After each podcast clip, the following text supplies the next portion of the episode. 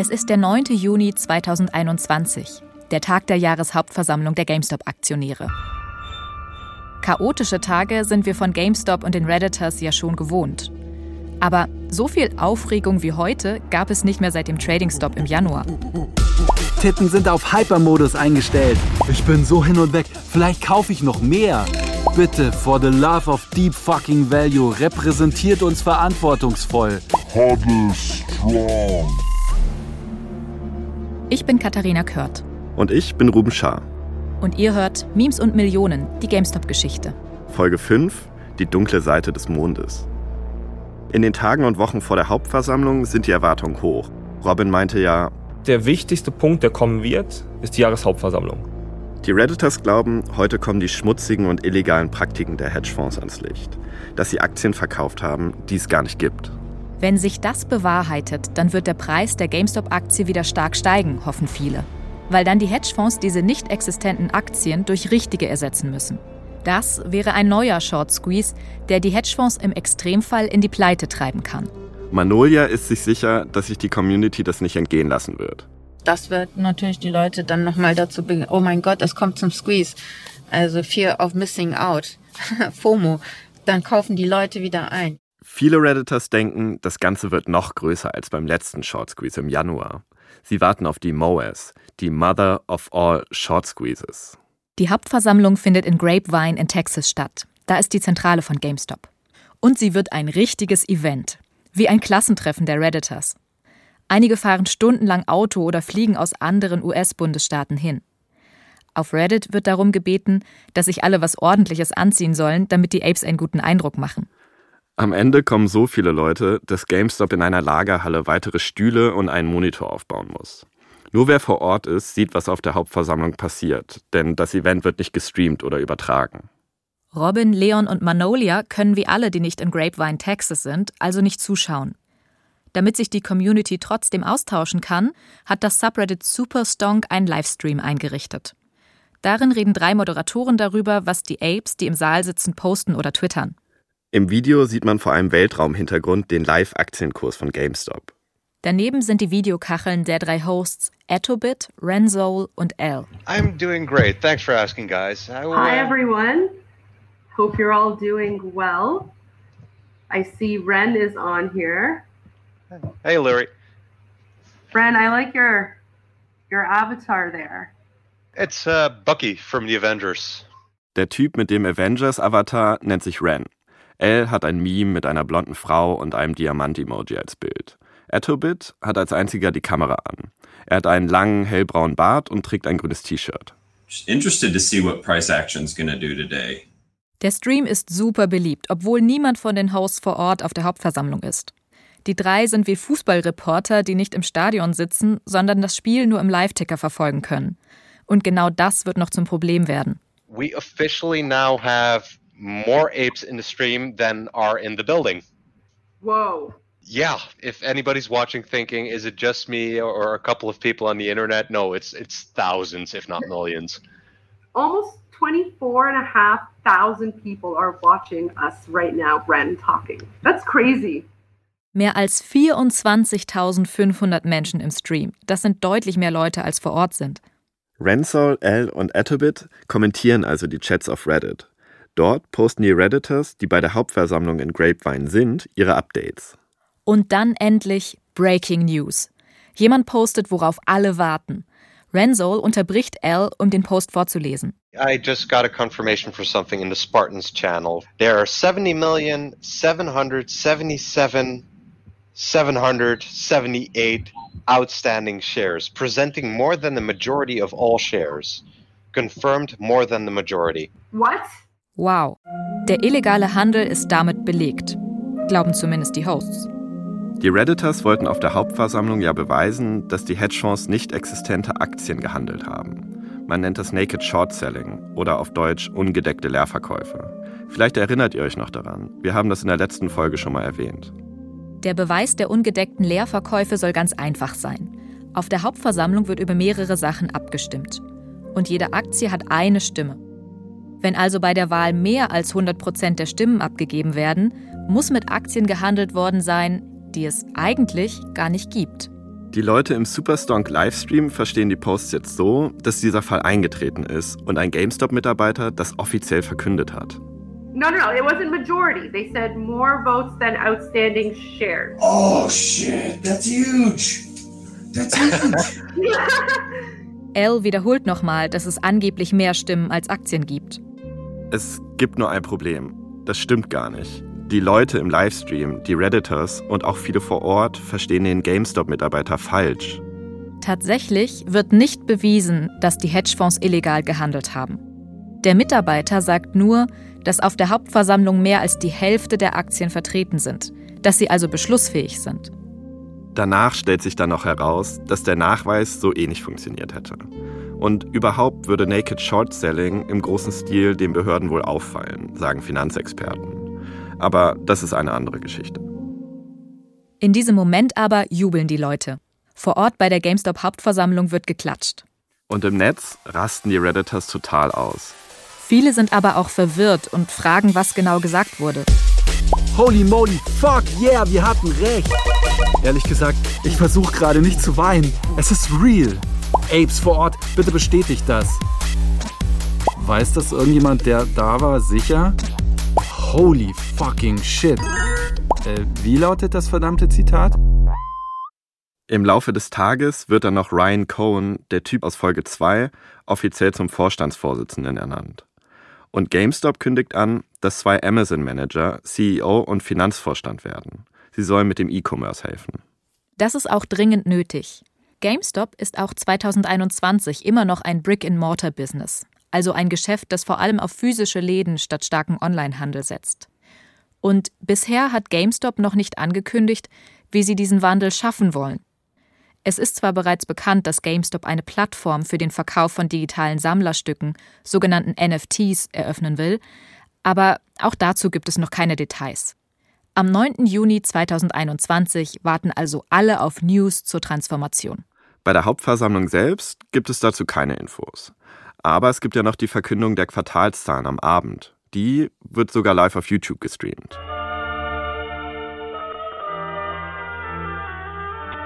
Allerdings hängen die Zuhörerinnen erstmal 24 Minuten in der Warteschleife. Thank you for joining the GameStop call. Your conference will begin shortly. Greetings and welcome to the GameStop first quarter fiscal 2021 earnings conference call. Der Stream geht nur 10 Minuten. Das Wichtigste, das GameStop verkündet, ist, dass der Nettoumsatz im ersten Quartal im Vergleich zum Vorjahr um ein Viertel gestiegen ist und dass das Unternehmen jetzt schuldenfrei ist. Das klingt gut, aber zur Zukunft von GameStop fällt kein einziges Wort. Und Fragen stellen kann man auch nicht.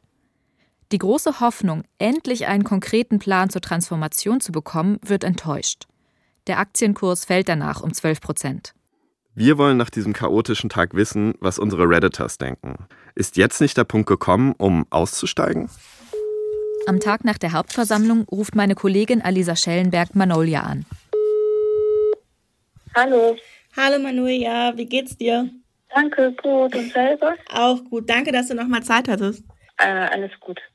Super, danke. Wir fragen sie, ob sie die Hauptversammlung mitverfolgt hat, und sie sagt ja, sie hat auf Reddit mitgelesen. Offiziell wurde ja nichts kommuniziert, aber ich habe beim Shareholder-Meeting für die Zahlen mit reingehört gehabt. Das war eigentlich sehr positiv. Dann haben sie halt gesagt, dass sie einen sehr starken Anfang in das Jahr hatten und dass die halt auch ein neues Management eingestellt haben Gestern hätte ja ein ziemlich großer Tag sein können, wenn herausgekommen wäre, dass mehr Aktien im Umlauf sind, als es eigentlich gibt. Ist irgendwie sowas in der Art passiert? Ja, und zwar, wenn man sich die Anzahl von Aktionären anguckt und Institutional Holders, dann gibt es mehr Aktionäre als Shares. Damit habe ich nicht gerechnet. Manolia hat also offenbar noch nichts davon mitbekommen, dass auf Reddit und im Stream diese Falschmeldung verbreitet wurde. Sie denkt, dass das illegale Handeln bewiesen wurde. Es ist ein Riesenskandal. Naked Shots sind ja eigentlich illegal. Als ich das höre, denke ich mir noch, okay, kann ja passieren. Ich glaube, nächste Woche knallt's. Aber man hat ja gestern gesehen, die Aktie ist ja sehr stark gefallen, GME, ne? Also nach dem Earnings Call. obwohl ja. der Earnings Call so positiv war. Der Earnings Call war das Gespräch, in dem die Quartalszahlen verkündet wurden. Und daran kannst du halt auch sehen, also komplett pure Market-Manipulation halt, ne? Manoja glaubt also, wie viele andere Redditors immer noch, dass der Aktienpreis manipuliert wurde. Ich bin da in diesem Fall eher skeptisch. Für viele Analystinnen ist es nachvollziehbar, dass der Aktienpreis gefallen ist. Ich meine, alle wollten konkret wissen, wie GameStop die zweite Chance nutzen will, die die Kleinanleger der Firma gegeben haben. Wie es ein modernes Unternehmen werden will. Aber dazu wurde nichts gesagt. Manolia sieht das offenbar ganz anders. Und ab hier driftet das Gespräch auch in eine andere Richtung. Die letzten Tage waren ziemlich anstrengend für die Community, glaube ich, weil es wurde dann ein neuer Ticker. Ticker, das heißt eine neue Aktie. In den Raum geschmissen und sehr, sehr viel Aufmerksamkeit bezüglich der Medien. Also es war eine komplette Ablenkung, um die Leute wegzubekommen. Ein neuer Aktienhype soll die Aufmerksamkeit von GameStop weggezogen haben. Von wem glaubst du, geht es aus? Natürlich die Shortseller, die jetzt gerade alle jede Woche irgendwie x Billionen von Dollar verlieren halt, ne? Äh, das ist jetzt eine Vermutung halt, ne, mhm. dass es eine Ablenkung ist. Ich möchte jetzt auch nicht so als Verschwörungstheoretikerin rüberkommen halt, ne? Aber das ist halt aktuell das, was die Community widerspiegelt und wiedergibt. Was die Community sich hier erzählt, dazu muss man ganz klar sagen, nach allem, was wir wissen, ist da nichts dran. Das stimmt einfach nicht. Für mich ändert sich etwas in diesem Moment. Ich fand es bisher spannend, dass die Redditors so an GameStop glauben und ich war auch ein bisschen beeindruckt von ihrem Mut, für die gute Sache so ein hohes finanzielles Risiko einzugehen. Aber inzwischen kann ich sie immer weniger verstehen. Ich denke immer öfter, die Stories, die da kursieren, sind doch komplett irrational. Immer wieder gibt es eine neue Geschichte, die die Gefühle wieder hochkochen lässt und den Hype anfeuert. Es gibt jetzt Theorien, die sagen, dass die Banken und die Hedgefonds und alles so ein bisschen zusammenhängt ne? und dadurch ist vielleicht jetzt bald eine riesen Finanzkrise ausgelöst wird, weil anscheinend läuft den Hedgefonds jetzt auch ein bisschen das Geld aus, weil keiner verkauft. Ich hoffe, dass jetzt vielleicht diese Woche oder nächste Woche wirklich was jetzt passiert. Bald wird was passieren. Das System steht schon am Rande des Zusammenbruchs. Das klingt für mich total nach Verschwörungserzählungen. Da heißt es auch immer wieder, bald passiert etwas ganz Großes und dann kommt alles raus. Und wenn dann doch nichts passiert, wird ein Grund dafür gefunden und man hofft auf den nächsten Termin. Wir fragen uns, folgen unsere Redditors am Ende einfach Verschwörungsmythen? Haben sie sich in ein Narrativ eingesponnen, aus dem sie nicht mehr herauskommen? Die drei wichtigsten Erzählungen schauen wir uns jetzt an. Erstens.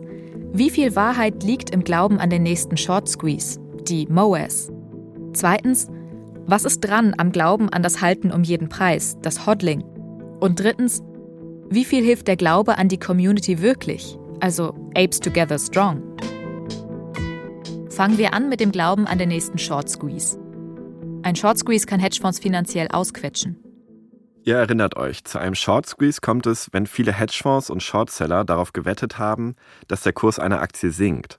Aber dann passiert das Gegenteil, der Kurs steigt. Die Shortseller verlieren ihre Wette und das wird richtig, richtig teuer.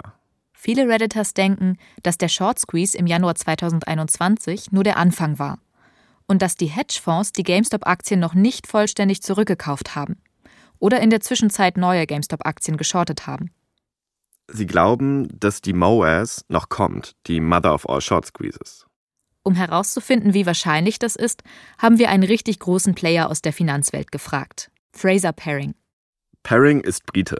In Deutschland kennt man ihn vor allem deshalb, weil er jahrelang davor gewarnt hat, dass bei Wirecard etwas faul ist. Lange bevor dann tatsächlich Milliardenbetrug bei Wirecard aufgeflogen und das Unternehmen pleite gegangen ist. Ich fahre nach Hamburg. Hier spricht Paring auf der Finance Forward Konferenz.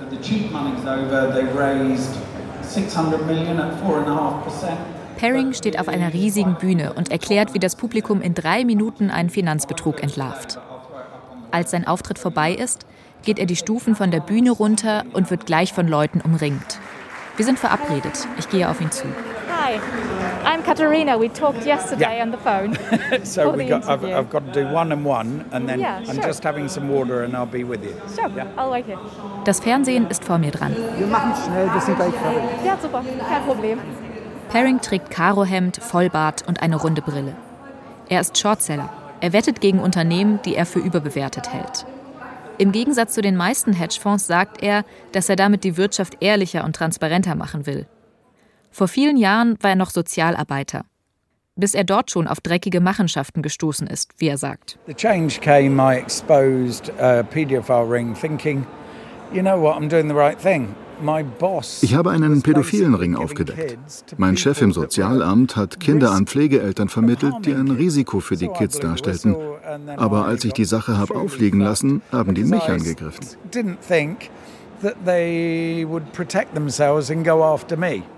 Seine Behörde hat ihn damals vor Gericht gezerrt. Perring hat den Prozess gewonnen und den Job gewechselt. So erzählt er die Geschichte zumindest.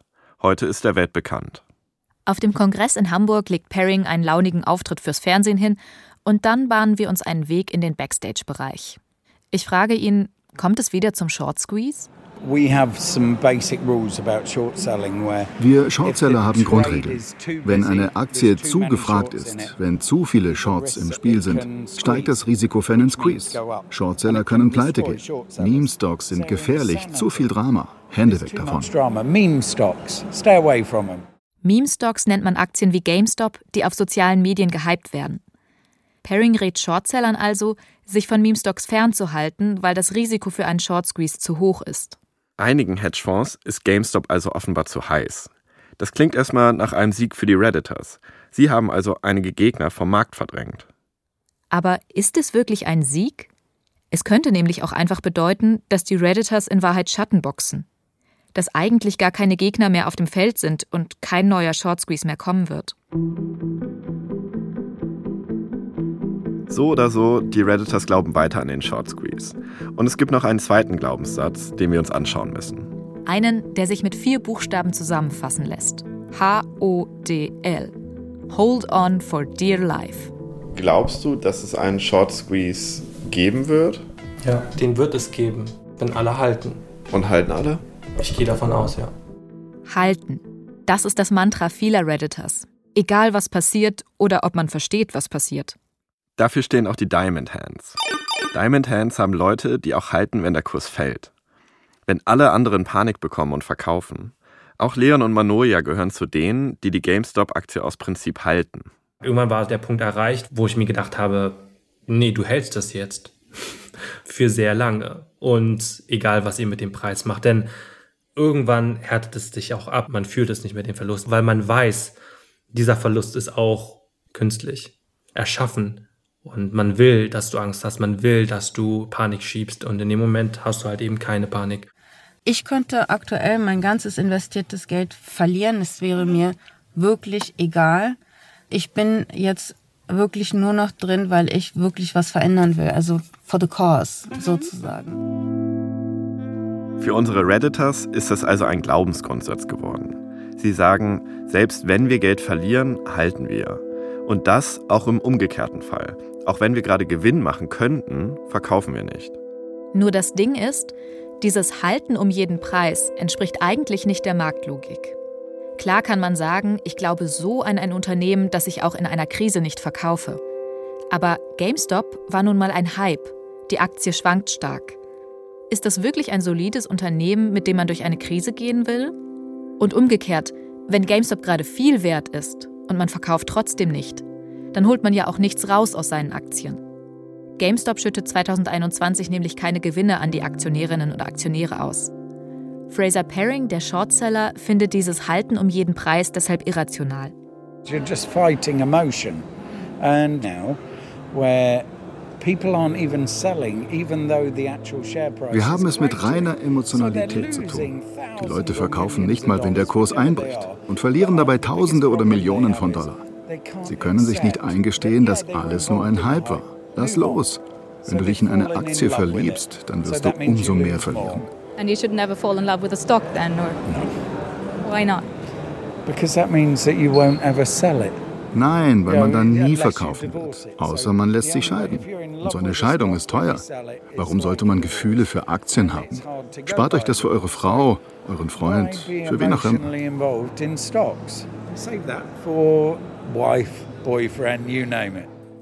Das ist eine ziemliche Ansage. Von Hold On for Dear Life hält Fraser Paring überhaupt nichts. Immerhin, einige Redditors sind da nicht ganz so dogmatisch. Manoja zum Beispiel verkauft auch ab und zu, wenn sie das Geld braucht.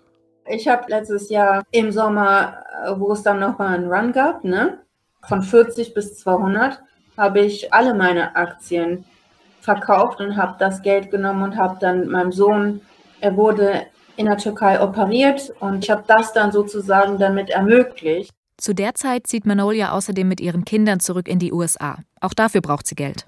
Das ist ja auch total verständlich. Aber würde sie die Verkäufe auf Reddit posten, würde sie auch viel Hate bekommen. So nach dem Motto, du verrätst die Community, wenn du verkaufst. Du bist moralisch schlecht. Und dafür wirst du ausgeschlossen. Robin hat das selber erlebt. Normalerweise, wenn Leute bei Wall Street Bet gesagt haben, ja, ich kann nicht mehr, ich muss verkaufen, kam sofort bei der Voting-Funktion, dass die alle quasi einen Daumen nach unten gemacht haben, gesagt haben, nee, das finden wir nicht gut. Robin ging das damals schon zu weit.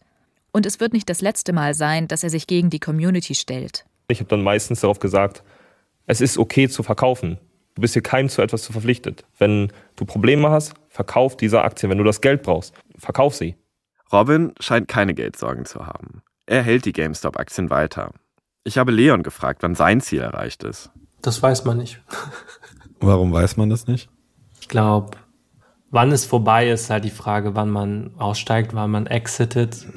Und ja, da kann man auch gern Deep Fucking Value zitieren. What is a exit strategy? Was ist das eigentlich? Okay, zwei Glaubenssätze der Redditors haben wir schon debunked oder zumindest relativiert. Bleibt noch einer. Apes Together Strong. Manolia ist ein großer Fan von dieser Idee der Affen-Community. Ich habe übrigens auch einen fiktiven Gorilla adoptiert. Ne? What? Es gibt so eine amerikanische Gorilla-Stiftung, da kann man mit einer Spende Patin eines Affen werden. Das haben damals viele auf Reddit gemacht, auch Manolia. Da habe ich auch ein Weibchen mit Kind, Baby-Gorilla, adoptiert. Es ist halt eine Community, in der man sich gegenseitig hilft. Und diesen Glauben an die Community schauen wir uns jetzt genauer an. Ich finde das so faszinierend, dass die Leute so aufwachen und merken, dass als Kollektiv, ja, auch wenn wir nicht von einer zentralen Stelle gelenkt werden, sondern einfach der Einzelne, wenn alle Einzelnen ein Ziel verfolgen, dass man so viel auch Power hat und vieles erreichen kann halt, ne? Einerseits hat eine starke Gemeinschaft tatsächlich viel Kraft. Andererseits kann das aber auch zu Gruppendenken führen und dazu, dass Zweifler oder Kritikerinnen ausgeschlossen werden. Wir mussten zweimal umziehen, weil zum Beispiel Moderatoren oder Verantwortliche in den Gruppen böse ausgedrückt die Seiten gewechselt haben und das ganze Projekt gegen die Wand fahren lassen wollten und teilweise auch aktiv gegen die Community gearbeitet haben, aus welchen Gründen auch immer, da kann ich nur spekulieren. Viele wechseln damals zum neuen Subreddit Superstonk oder gleich zu anderen Kanälen wie Telegram oder Discord.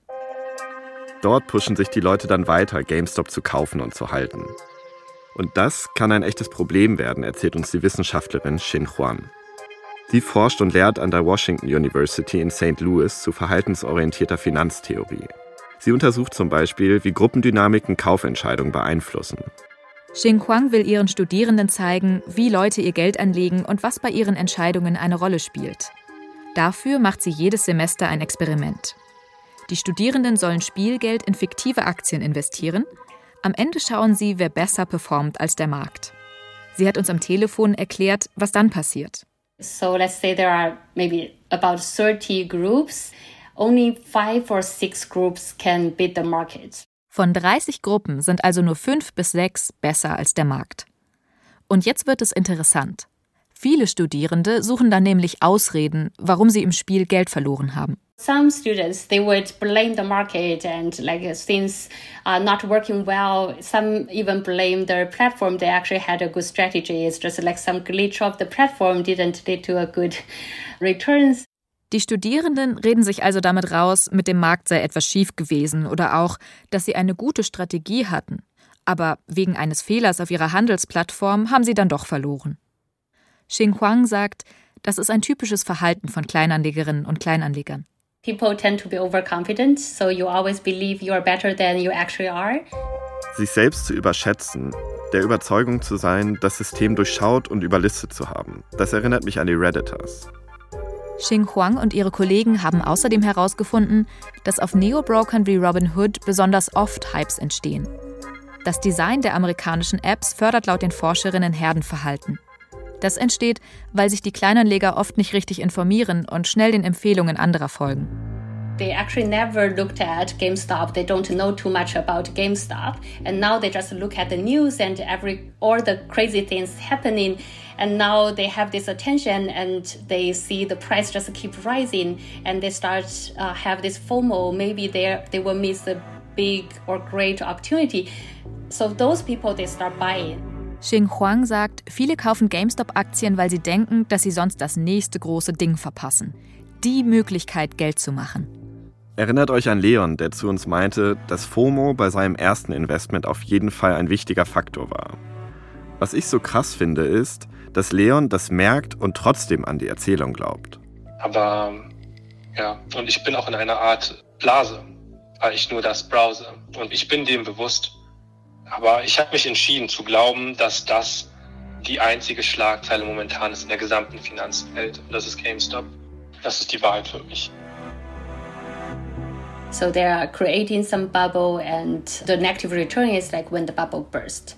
Wenn die Blase platzt, verlieren die Redditors und alle, die zu spät in den Hype eingestiegen oder nicht rechtzeitig wieder ausgestiegen sind, ihr Geld. Und die Apes pushen sich trotzdem gegenseitig, immer mehr Geld in GameStop zu stecken und so den Preis höher zu treiben. Fraser Paring, der Shortseller, findet dafür einen noch krasseren Vergleich. Es ist wie eine Sekte, eine Glaubensgemeinschaft. Sie verlieben sich in eine Aktie, überprüfen keine Fakten und wollen um jeden Preis gewinnen. Aber weil die Märkte einbrechen, geht ihnen das Geld aus. Also müssen sie die Aktien verkaufen. Und je mehr sie verkaufen, desto mehr Geld machen wir. Eine Sekte.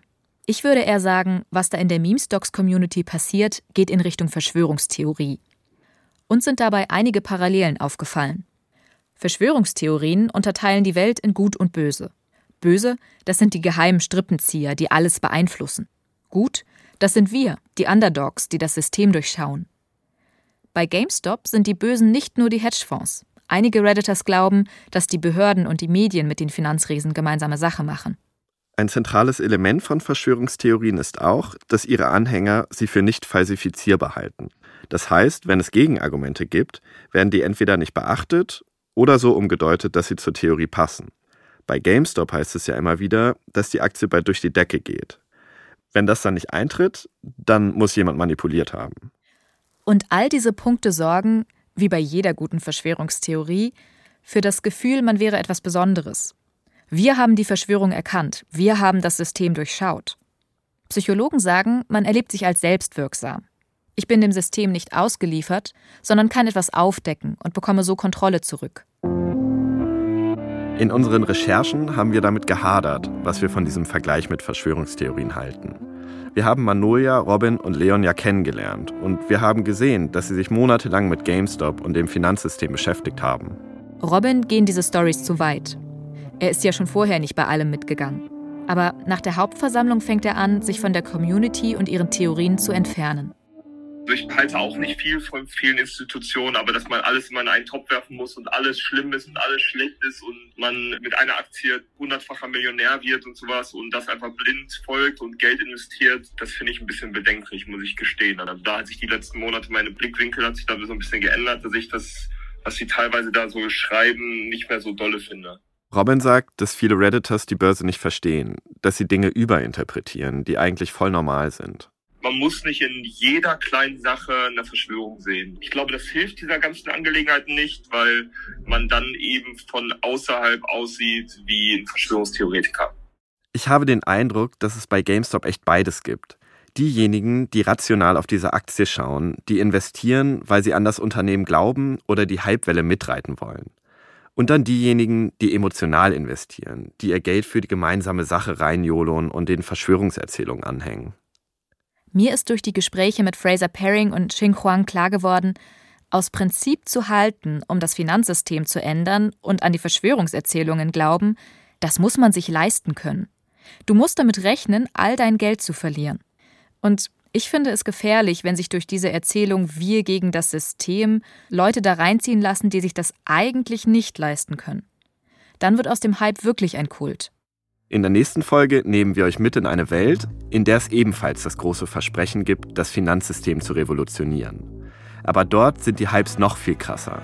Dort gibt es noch weniger Kontrollen. Diese Welt wird regiert von Visionären und Zockern, aber auch von Drogenhändlern und Betrügern. Um diese Welt kommt man nicht herum, wenn man sich mit Finanzhypes beschäftigt. Leute, es ist soweit. Wir müssen über Krypto reden.